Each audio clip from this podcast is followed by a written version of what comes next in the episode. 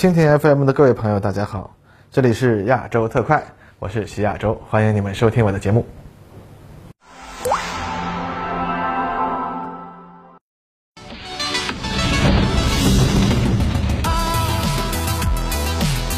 各位朋友，大家好，欢迎收看本期的亚洲特快。那今天啊，我们就来谈谈历史名城哈尔科夫。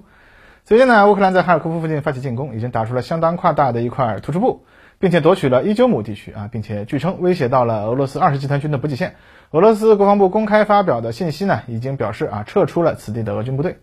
那么从这次作战投入的兵力来看，俄军约为四千人，乌军约为两万。那么取得突破并不稀奇。而从目前各方发布的损失和战果数字综合来看，俄军啊伤亡被俘数量不多，但由于撤退匆忙，还是丢掉了部分的武器装备，包括部分在二线地带进行整备维修的重型装备。此外，还有若干俄罗斯留在当地组织政权的军警人员未及撤退，出现了被俘的情况。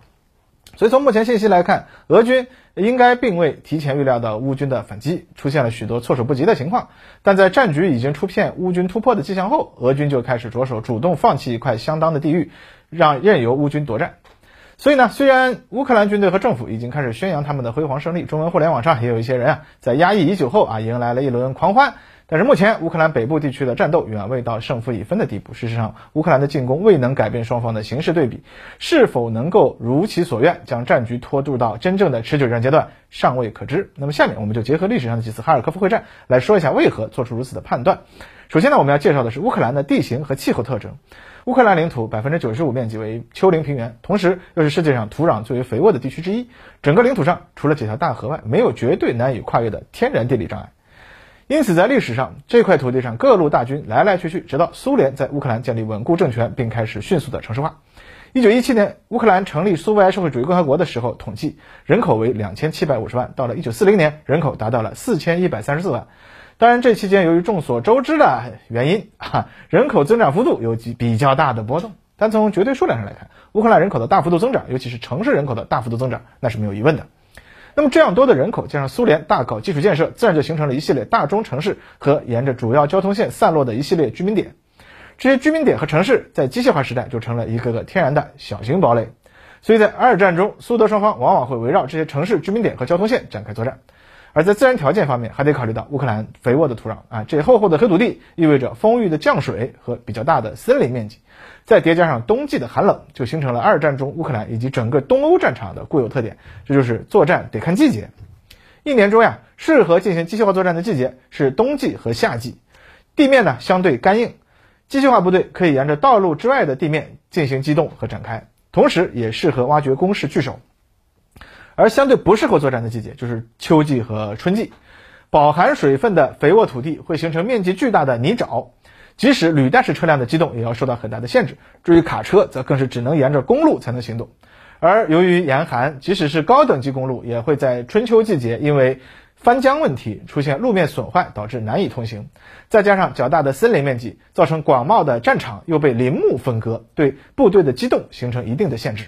在这样的环境下，这里的战场形态也就有一些特殊性了。比如说，在苏联南部战线上，双方都投入了为数不少的乘马机动的部队，也就是骑兵啊。当然了，这些骑兵不是挥舞马刀作战，而是乘马机动、下马作战，而且往往还拥有卡车或者马车来牵引他们的大炮，甚至有坦克来提供装甲支援。所以总结起来，乌克兰战场的战场环境它三大特点：第一，大平原适合于机械化、装甲化部队拉开架势，沿着主要交通线进行大会战。战役兵团呢？永远没有绝对可靠的侧翼，因为对方不会因为地理条件因素无法绕到你的侧翼。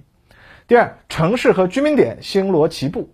道路穿城而过，即使部队可以绕过，但后勤线却无法随着部队绕过。于是呢，城市和居民点就成为了双方争夺的要地。但城市和居民点的价值是根据战线变化而变化的，很少有哪个要地是仅仅因为地势险要而就特别的重要。为了不同的战役战术目的，同一个城市在不同的会战中，它的地位是不一样的。同时，这些居民点加上同样星罗棋布的林区，也就导致了虽然是大平原，但往往能出现一些出人意料的埋伏或者突袭战的机会。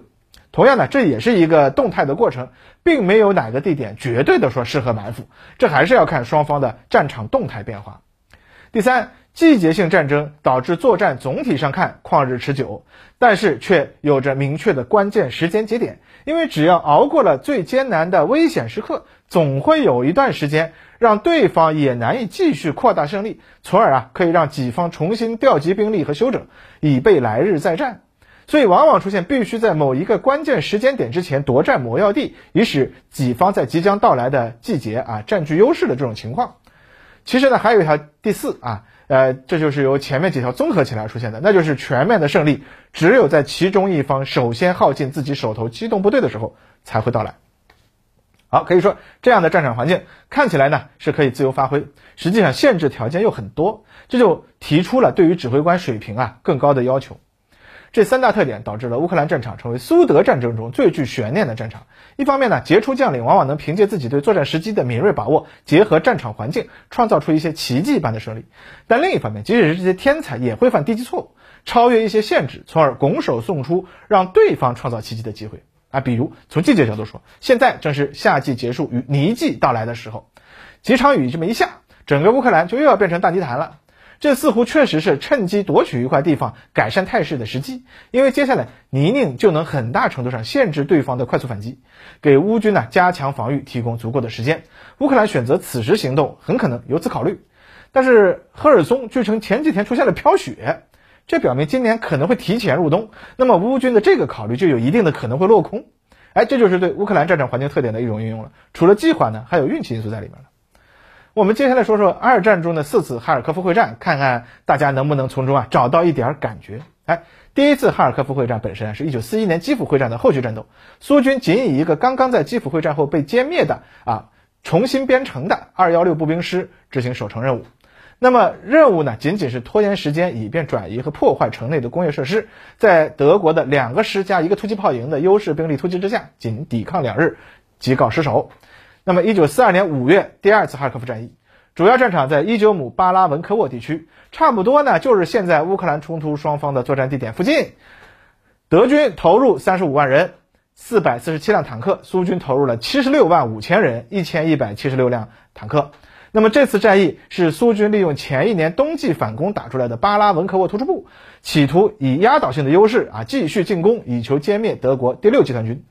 但是经过四二年春季休整后的第六集团军的实力啊，已经超出了苏军的预期。结果呢，在伊久姆方向突破德军阵线突进的三个集团军，反遭德军前行攻势切断后路。最终，苏联的三个军二十五万人的部队被围，在德军优势的空中和地面炮火猛烈打击下，被困六天后遭粉碎。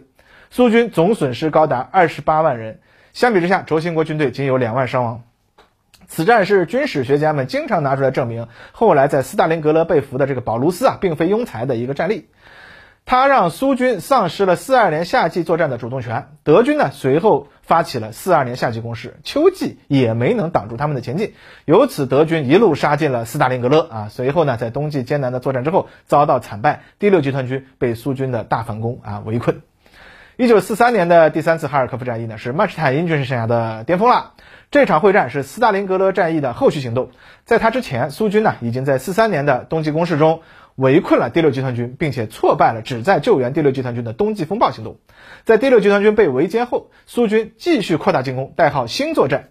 此时，德军面临着非常困难的情况，不论是兵力、装备数量都远远不及苏军。仅从兵力的角度而言，苏军当时拥有六百一十万大军，而德军东线此时仅有二百九十八万。投入沃罗涅日、哈尔科夫攻势的苏军兵力二十一万，德军的初期防守部队仅为七万，算上曼施坦因随后投入反击的部队为十三万，但是仍然处于劣势。如果苏军的攻势得到成功，那么整个东线德军都会面临灾难性的后果。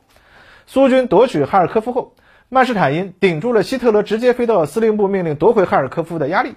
抓住苏军战线过于拉长的时机，以装甲部队击破苏军侧翼，此役苏军伤亡八万余人，而德军死伤一万多。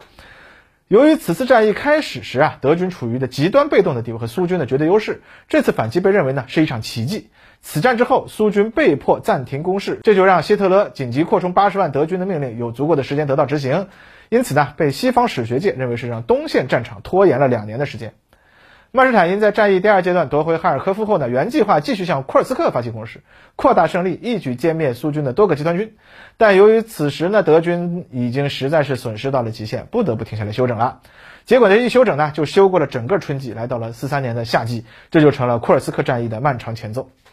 经过了历史上最大的坦克会战库尔斯克战役之后，苏军因为损失惨重，无力发起原定紧接着防御阶段的大反攻了。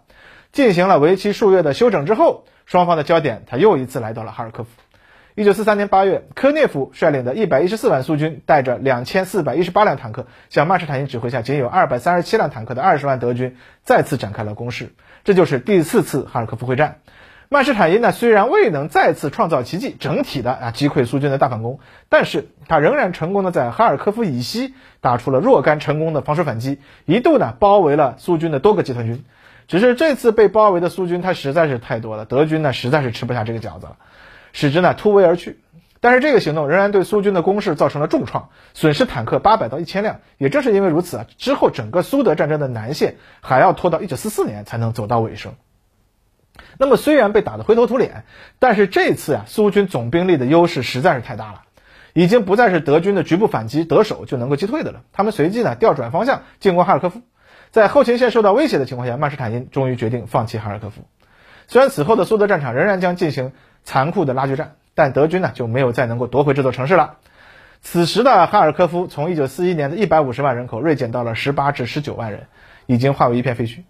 从上述二战中的四次哈尔科夫战役的情况，我们可以再次验证我们关于乌克兰战场的特点的论述。不论是在骑兵与马刀的时代、大炮与铁丝网的时代，还是坦克与飞机的时代，甚至到了今天这个硅芯片与碳纤维的时代。这片土地上的战争，相对于地域狭窄、被河流山川切割成一个一个适合防御的天然堡垒的西欧，都更具机动性。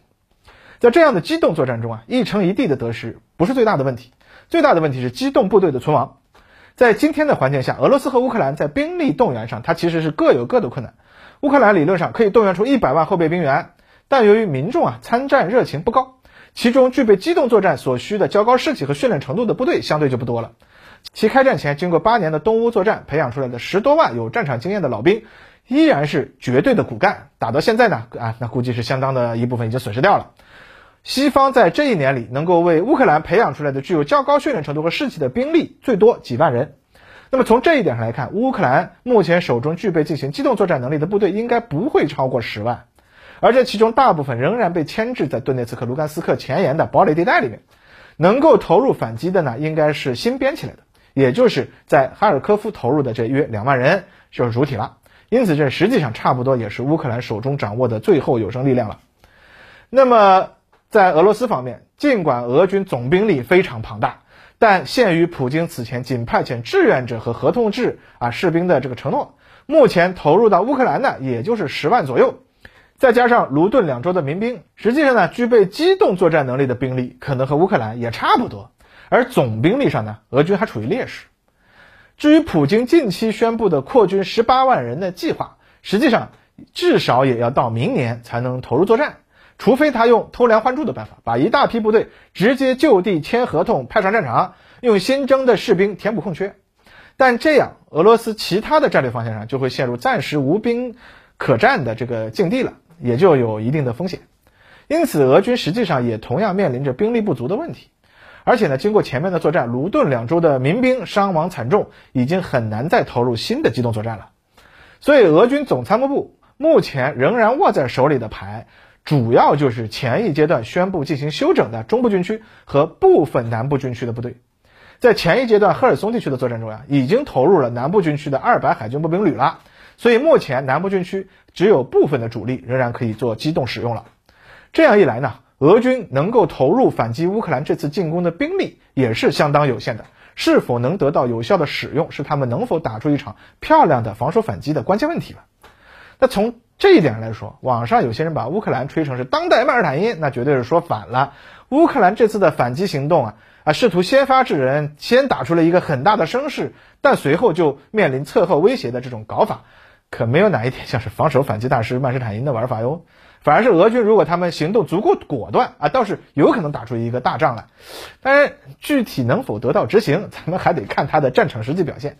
当然，乌克兰能够东拼西凑拉出这么一支反击部队，这件事本身多少是有点出人意外的。尤其是他们使用的武器装备也并非是北约给的新玩具，依然是啊特七二、特六四、BMP 这些老面孔，应该是东欧各国凑份子啊，加上美国、德国出钱帮他们修复的一批老车。